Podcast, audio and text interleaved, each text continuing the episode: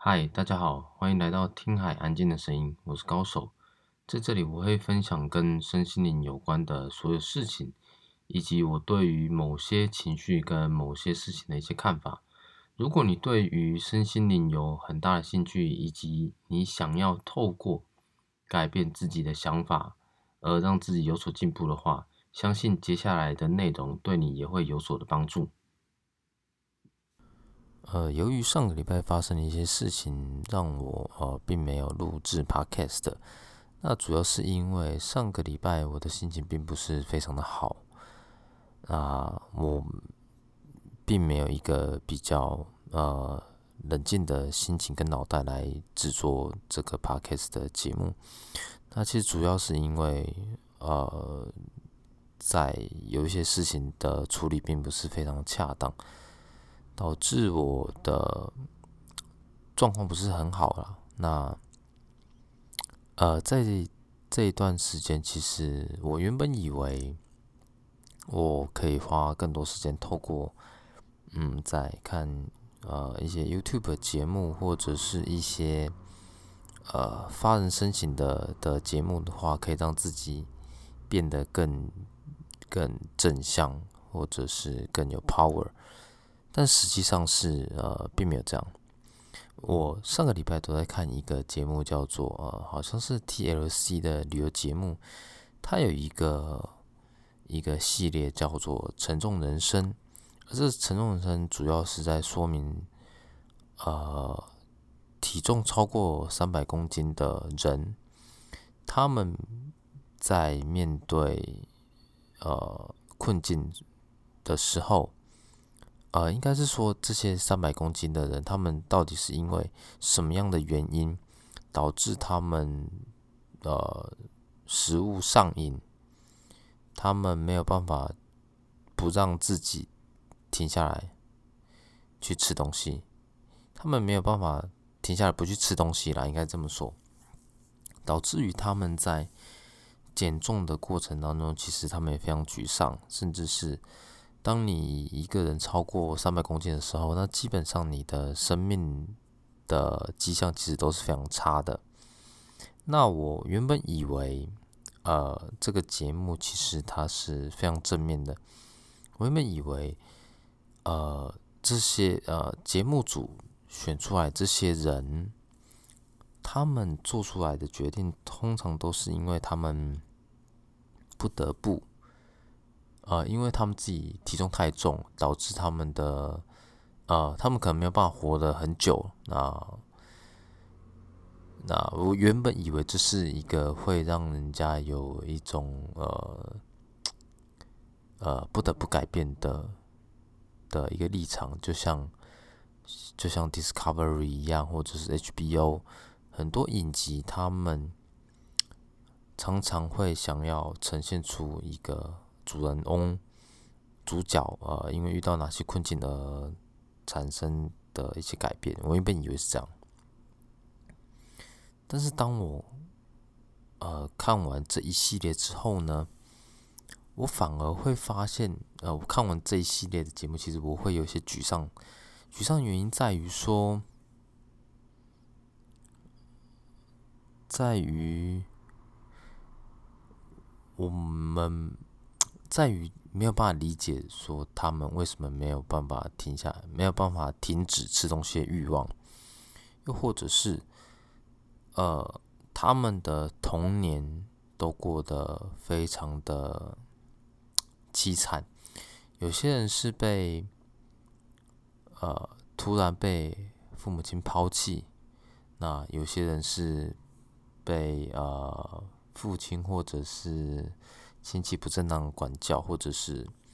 被迫呃发生性关系，导致他们不得不呃透过吃东西的这件事情，让他们产生一个逃避的感觉，让他们内心觉得说，当自己如果吃的变胖、变肿、变丑。那是不是这些不好的事情，是不是他们就不会再针对他了？那仔细去探讨这个问题的时候，其实我也会想，呃，我们很多时候在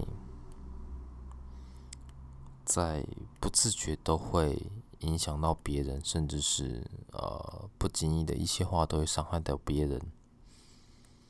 呃，我们从来都没有注意到我们说出来的这些话，或者是我们对他们做这些事情，对他们来说有什么样子的影响。在节目当中。或者是在在人生当中，我们听到很多人都会觉得说：“哎，这其实并没有什么大不了的。”但是对他们来说，或者是对对当时的我来说，发生这件事情就是一个非常巨大、重要的的事件，而当时的我们并没有办法去克服，也没有其他的管道去宣泄。呃，有些人会透过药物、毒品、酒精来逃避这件事情，但是他们选择用食物来筹划自己，来让自己变得不这么显眼，进而去逃避这件事情。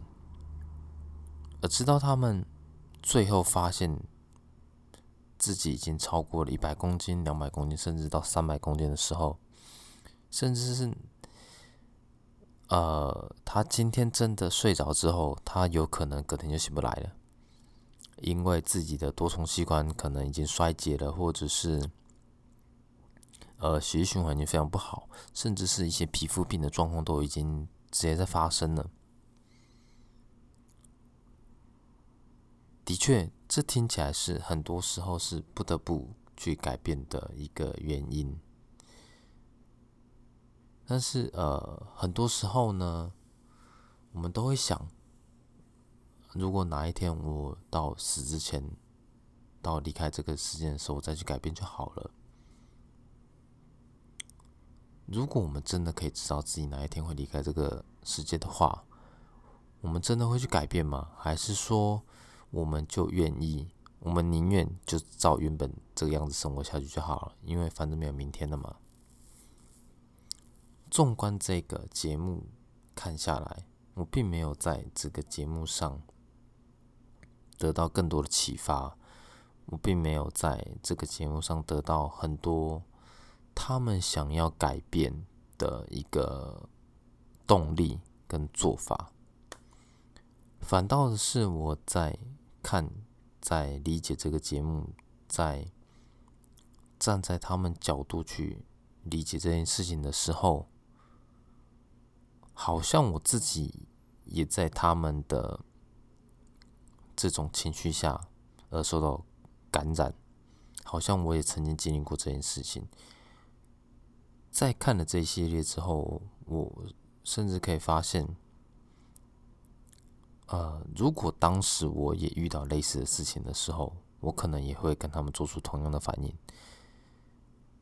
呃，同样的的食物成瘾或者是酒精成瘾的现象出现，即便是呃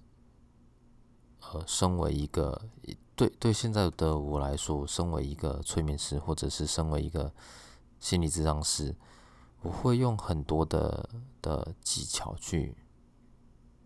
改变他们的想法，甚至是转移他们的目标，但我相信。如果在当下并没有处理掉他这个情绪的话，那这个问题就不会解决。在这个节目，常常都会一开始就会就会说出来说，通常对于那些食物成瘾的人来说，就长远来看，通常。不会超过百分之五的人可以戒掉戒掉他们的食物上的情况，这也是为什么呃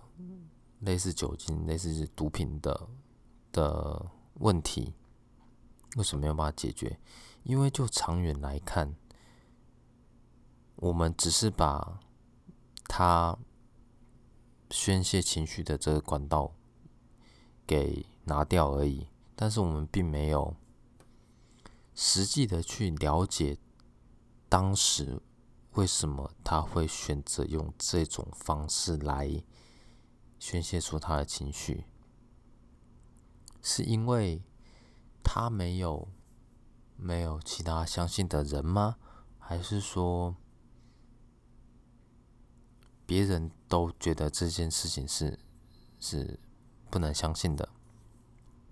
我想，这有很多很多的部分都值得去探讨。如果我们可以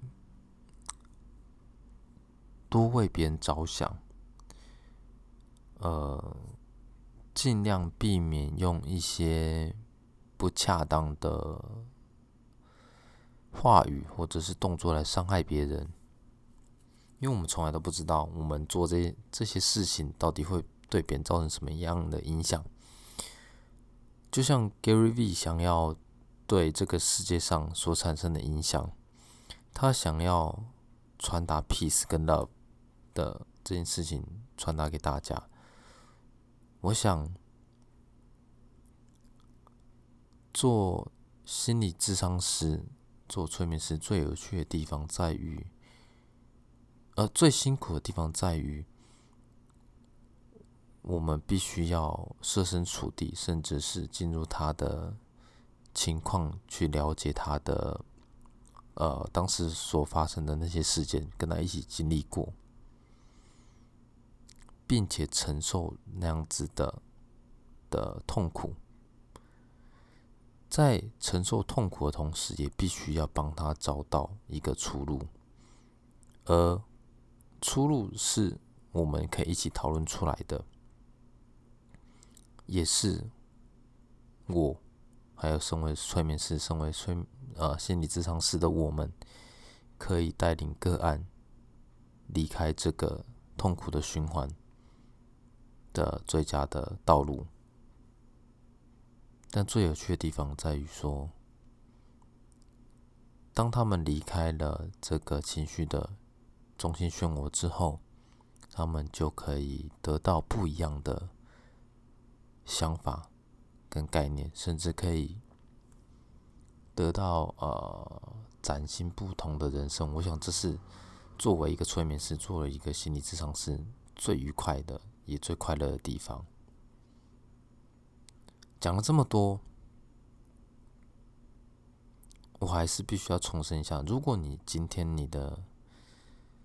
的心情并不是非常好，我建议。你不要去看，呃，会带给你更多、更多不好情绪的电影、节目，甚至是听悲伤的歌曲。在经历过我看的那个节目的这一个礼拜的过程当中，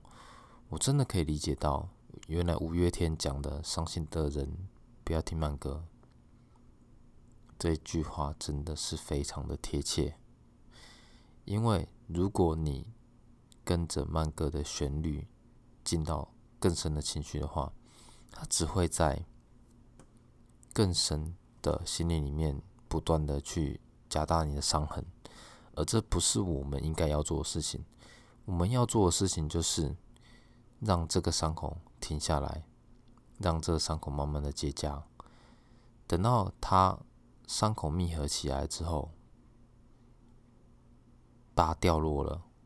结痂掉落了，它会成为一个我们对于人生、对于人际关系的一个印记，而这个印记也将会成为我们进步的原动力。它会成为我们更加自立自主、自自力更生以及自立自强的一个经验，还有印记。相信听到这个节目，大家也曾经经历过很多辛苦的事情，也经历过很多呃，有些可能没有办法说出来的秘密。但我相信，只有经历过这些，并且克服这些困境跟痛苦的人，你们哦，不能说你们，我们才会因为这样子而变得更加强大。我是高手。我们下个礼拜见，拜拜。